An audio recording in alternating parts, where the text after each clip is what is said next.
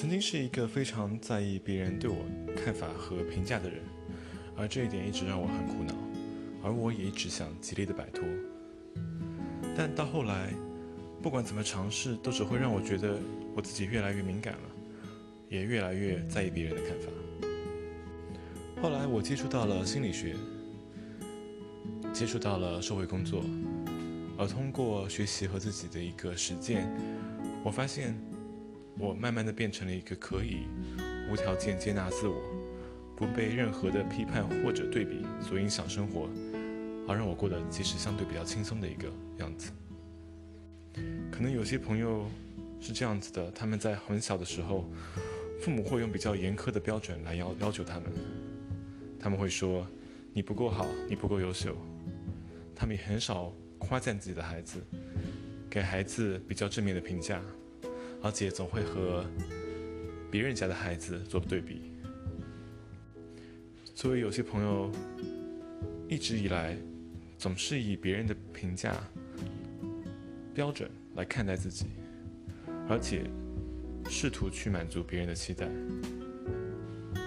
而别人对他的认同或者否定，都会造成他自己情绪上很大的影响，而不知道，也不会去表达他们自己的需求。当然，某种程度上，这个人可能还会有一些讨好别人的倾向。当我踏入了心理咨询这个行业。我接触到了很多，也是因为过于在意别人看法而困扰的来访者，而这一类人其实都有一个共同点，那就是童年的时候总会被父母或抚养的人要求成为他们所期待的那个人，而这一点其实是导致我们总是会过度在意别人看法的一个根本原因。我们怎么和父母相处？这种相处模式基本上是造就我们未来的一切认知、行为模式上的一个模板。但我们需要意识到的是，这只是一个模板而已。而我们在生活、在成长的过程中，我们和别人的相处和互动，让我们的认知和行为得到了一个反馈和强化。所以，在意别人的看法，才是真正内化为我们的一个基本习惯和核心理念。随着心理学的一个发展和迅速的普及，很多心理学的概念被大众所熟知，而很多概念呢，在传播过程中必不可免的被夸大和绝对了。而原生家庭这个词其实是其中之一。我们的一个归因倾向就是会习惯于在根源处寻找答案，所以原生家庭这个词几乎成为了公认的心理病症的根本原因。但事实上，我们需要意识到。童年经历只是导致我们问题的一个触发因素，而不是全部的原因。事实上，在我们成长过程中，对于我们童年行为和认知模式的强化和重复，才是导致我们问题的主要因素。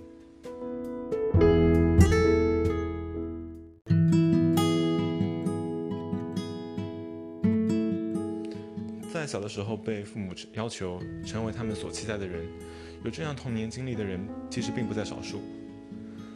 但是有很多人虽然有这样的经历，却没有在长大后成为你我一样会过度在意别人想法的人。那这说明了什么呢？这说明了原生家庭的确会让我们在一开始产生这些问题，但是在成长的过程中，我们完全是有机会，也能够摆脱这种认知模式的。比如说，你拥有了一群接纳你的小伙伴，你在学校里成绩很好。不断的从别人那儿获得正面的反馈，让你提高了你的自尊心。嗯，你力气很大，你你们班的同学都比较怕你，这些都是有可能改变我们认知模式的外因。而另一方面，即使你已经清清楚楚、完完整整的知道了你童年时和你父母的相处模式，你明确的了解了你父母对你的哪些做法，让你变得那么在意别人的看法。但是然后呢？如果你想彻底改变这个问题，还是要从你现在的认知和行为模式入手。只有把你的认知和行为改变了，那这个问题才能解决。并且甚至是我们只需要把你的认知行为习惯改变了，即使我们不需要知道原因，你照样可以摆脱，完全摆脱这种问题对你的困扰。所以，请不要把所有的问题都归结于过去，归结于原生家庭。原生家庭是导致你现在问题的触发因素，但它仅仅只是一个触发因素而已。有很多的人会把所有的问题都推给原生家庭，并非常悲痛地说：“我真的没有办法放下，我真的很痛苦，我真的很难过。”而这一切都是过去的错。把问题完全归结于原生家庭，唯一的好处是，你可以说所有的错误都是父母造成的，这样你就可以继续逃避自己的责任和自己应该去面对的问题，这样你就可以相对变得比较轻松了。当然，这个轻松我们需要打双引号。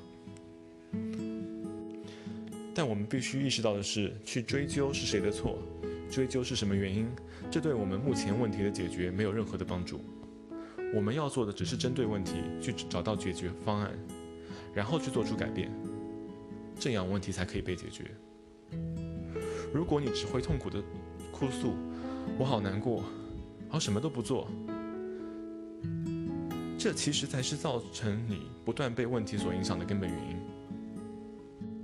OK，在我们明确了我有付出行动才能解决问题这个前提之后，我们来聊一下导致你过度在意别人看法的直接原因。而这些直接原因，才是我们能够解决问题的关键。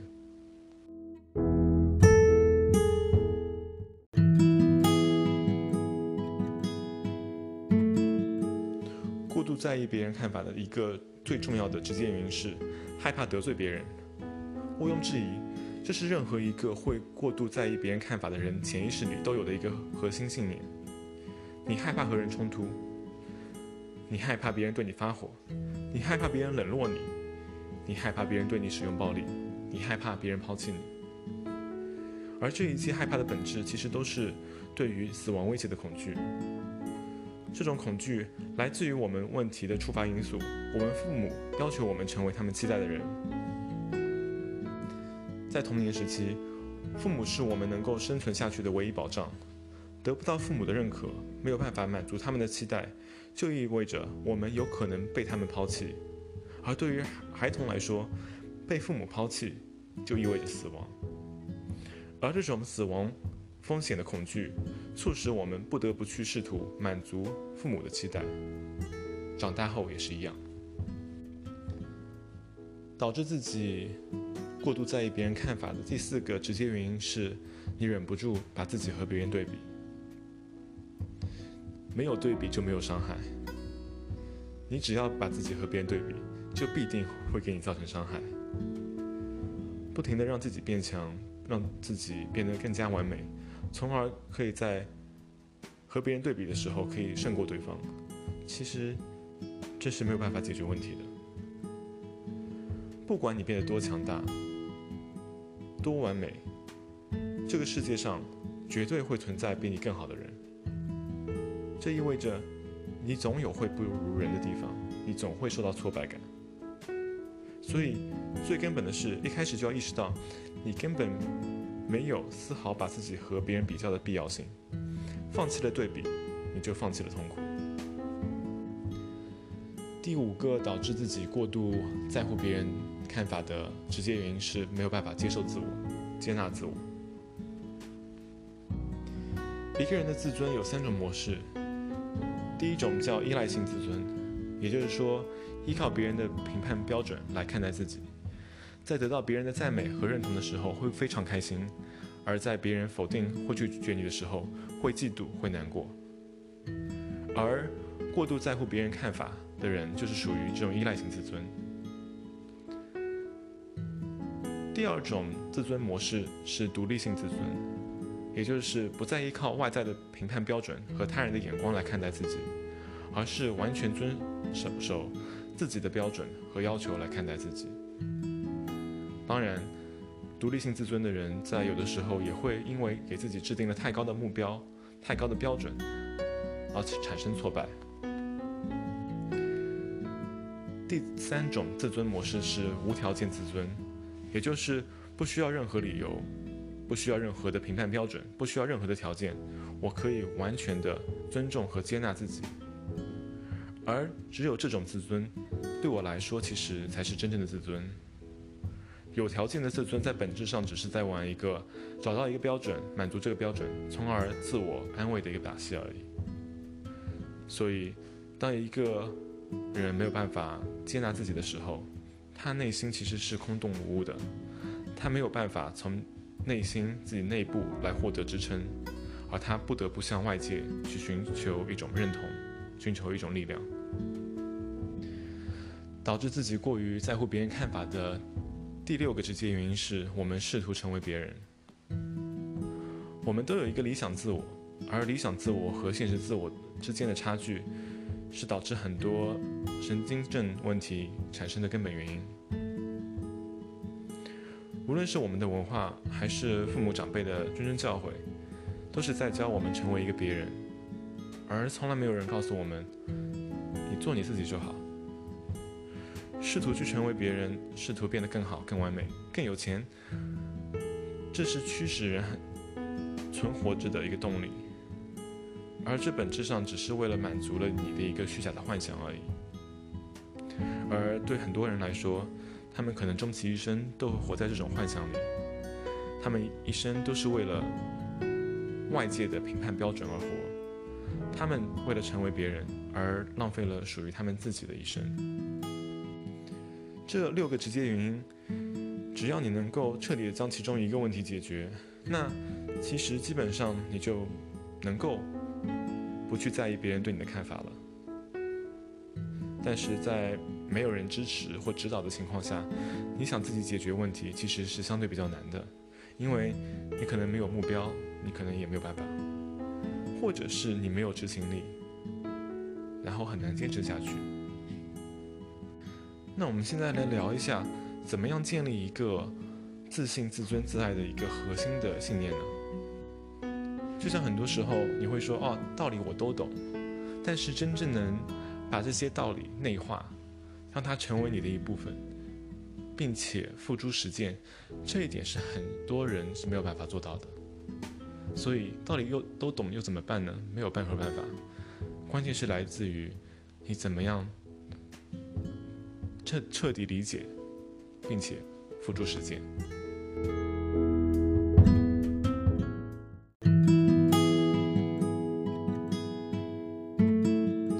首先，我们要承认，别人没有那么在乎你，也没有那么关心你。虽然我们一直聊的是太过于在意的别人的看法。但它本质其实是过度的自我关注，所以这个问题的实质根本不在于别人怎么看你，而是你自己将别人对你的看法看得太重要，将别人对你的看法导致的结果看得太重要。但事实上，你必须要清楚的意识到一点：没有那么多人在在乎你，也没有那么多人对你有什么看法。你想一下，你对别人有多少看法呢？即便是你对某个人有一些看法，那这个看法又能持续多久呢？那么你的看法又对别人会造成什么样的影响呢？没错，你对别人的看法根本上并不会有任何实质性的影响。假如说产生了一些影响，那根本的原因也是因为那个人在意你的想法，所以他才会有所应对。反过来放到你身上也是一样的道理。别人对你的看法本身上就是一种非指实质性的影响，所以你看，你因为害怕别人对你的看法所造成的影响，所以你才会去在意别人对你的看法。如果你不在意别人对你的看法，那么别人对你的看法就不会对你造成任何影响。看法始终只是看法而已。那你如果你可能你可能会问，那别人骂我说我是傻叉怎么办？别人欺负我怎么办？别人排挤我怎么办？那这其实是关乎你懦弱的一个问题了。当别人对你产生实质伤害的时候，这已经不再是别人对你的看法这个问题的范畴之内，而你要做的是捍卫自己的权利，去反抗欺负你的人，或者是当你发现你可能真的做一些比较蠢的事情的时候，那你需要做的是改掉这些做法。我们要知道，太过于在意别人的看法，对立面是不在意别人的看法，而不是彻底的、绝对的、完全的拒绝别人的看法。不在意只是意味着你不被别人的影看法所影响，也不会被他人的看法所伤害，但是你仍然会正视、面对，并且去接受别人对你的看法。一个重要的前提是，你要能够在客观层面上分清楚你的行为是否会对别人造成了伤害或者是影响。如果不违背法律或最基本的道德，也没有伤害或影响到他人，那你完全可以无视他们的想法、他们的看法。第二点，对于你来说，这世界上只有你自己才是最重要的，别人和别人的看法其实都不重要。每一次我把这个事情告诉我的来访者的时候，说他们自己是才是最重要的，他们都会告诉我，这样会不会太自私了？可是我父母生我养我很不容易啊，而他是我最好的朋友啊，我真的很爱我的男朋友啊，这会让人很心疼。看看这些社会意识把人，把这些人，这些来访者伤害到什么地步了，而他却没有，他们却没有一个自爱自尊的一个意识。的确，在我们的社会环境中，我们始终在强调集体意识，强调助人为乐，强调要为别人考虑。我们把自己从自己的立场考虑，表达或满足自己的需求定义为自私，并且。这个整个社会都在或明或暗地对自私持有批判的态度，这就和为什么太懂事的孩子长大了往往不幸福的原因是一样的。一个人如果没有勇敢坦然地满足自己自私，但我们这里的自私都是要加双引号的。如果他没有办法满足自己所谓自私的心态，一味的去照顾或是满足别人的想呃感受，那他。永远不可能获得幸福，因为快乐的本质就是对自身欲望和需求的满足。你必须要把自己的需求放在首位，而你整个人生基调才可有可能是幸福的。而这里很多人会把自私和自爱或者是自我照看混在一起。自私是你牺牲他人的利益来满足自己的一己之欲。自我照看、自爱，只是把你的一个需求放在首位，在不牺牲他人利益的情况下，所以这两个概念我们需要区分开来。如果你时刻想着别人，时刻去迎合或满足别人，那你的需求和欲望就会被长期的压抑，而久而久之，你就会忘了自己到底想要什么，忘记自己喜欢什么。那这和行尸走肉又有什么区别呢？或者说，这和咸鱼有什么区别呢？无论是任何人，他们活在世上的第一是为了自己。你的一生会碰到很多的人，有无数的人会随意表达他们对你的看法。那他们对你的看法重要吗？真的一点都不重要。你现在身边的大多数人，可能在三年、五年后就会消失，他们只是你生命中的过客而已。所以，你为什么有这个必要去奉承或者是讨好这些对于其你来说没有那么重要的人呢？你有什么必要去在意这些过客们的看法呢？那你可能会想，但我的好朋友、我的爱人，他们会陪我一辈子的呀，他们对我而言是非常重要的人啊。没错，这些人的确非常重要，但他和你需要牺牲自己去迎合别人。这两者是没有丝毫关联的。这个人对你重要，但你没有必要去丧失自尊的去迎合他。而且你也清楚，你和这些重要的人，也许是共同陪伴一辈子，但是你愿意一辈子都委屈自己去迎合别人吗？所以从根本的层面上讲，别人根本一点都不重要。你活着是为了自己。如果你没有办法为了自己而活，那这真的是枉过一生。只有当你真的为自己而活的时候，你的生命才真的有意义。你完全有这个权利去所谓自私、自爱、自我照看。这是把自己放在首位是天经地义的。如果你选择尊重自己，而不过度在意别人，你会活得更轻松、更快乐。相反的，如果你继续去迎合别人，继续在别人的面前表演，去试图成为一个别人所期待的人，那你就会继续现在的痛苦。所以，你是选择轻松的自私者，还是痛苦的迎合者呢？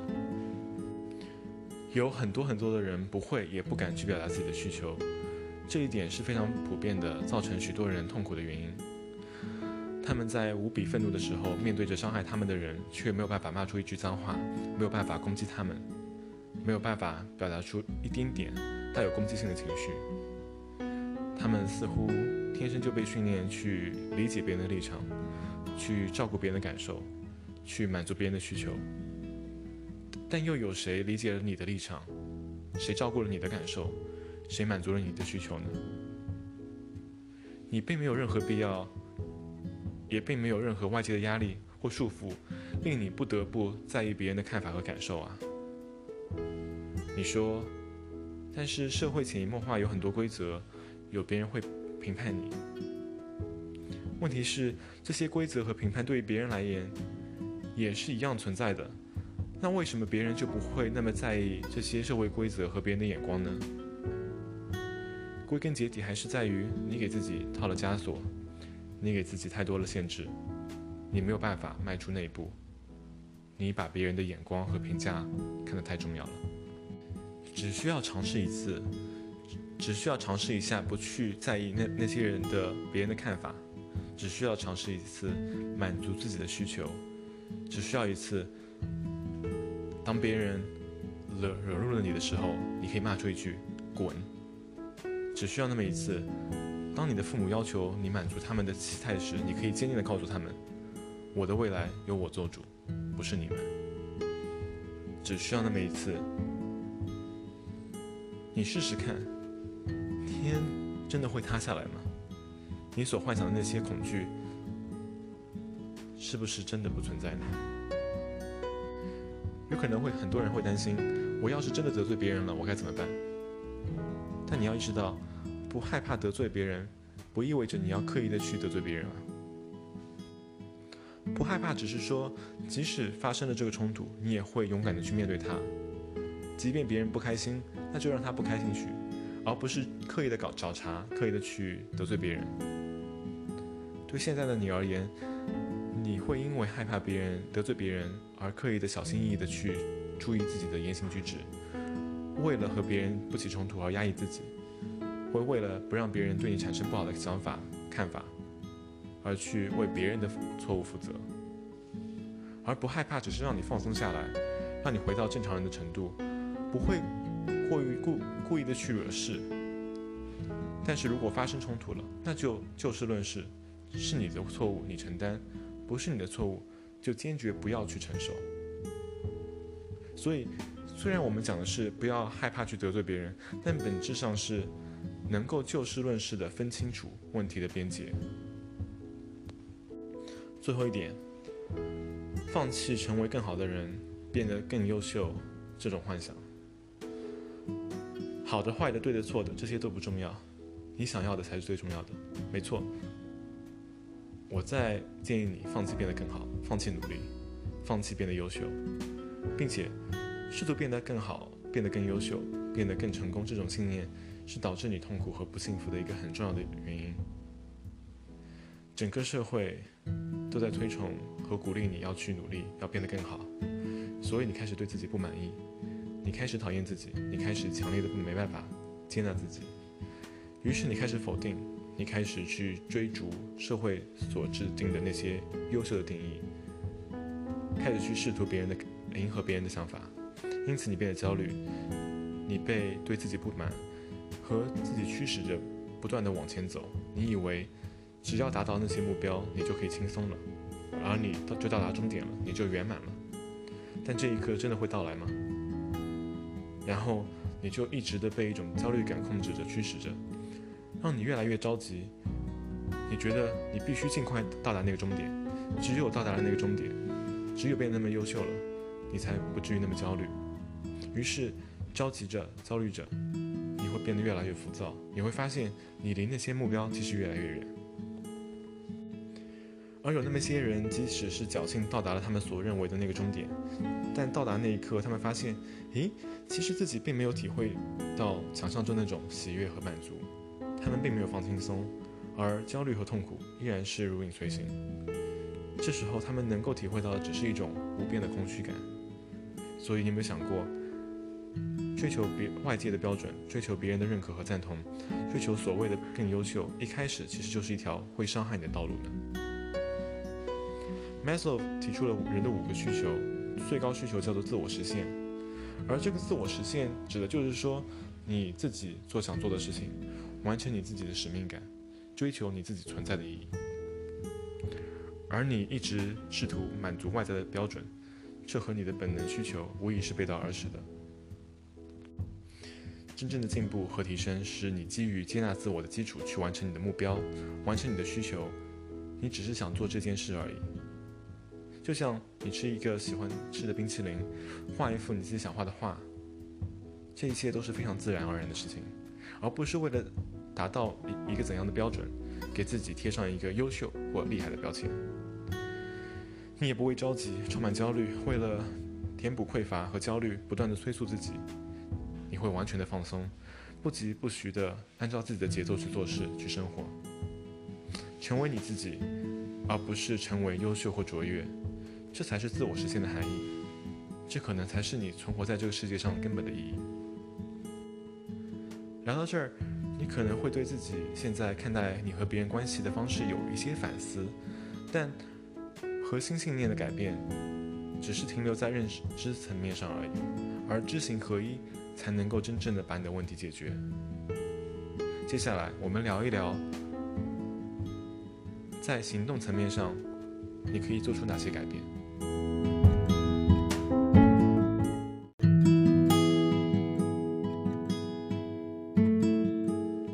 先，把你所在意的别人对你的看法记录下来，然后尝试着做出不被别人看法所影响的行动。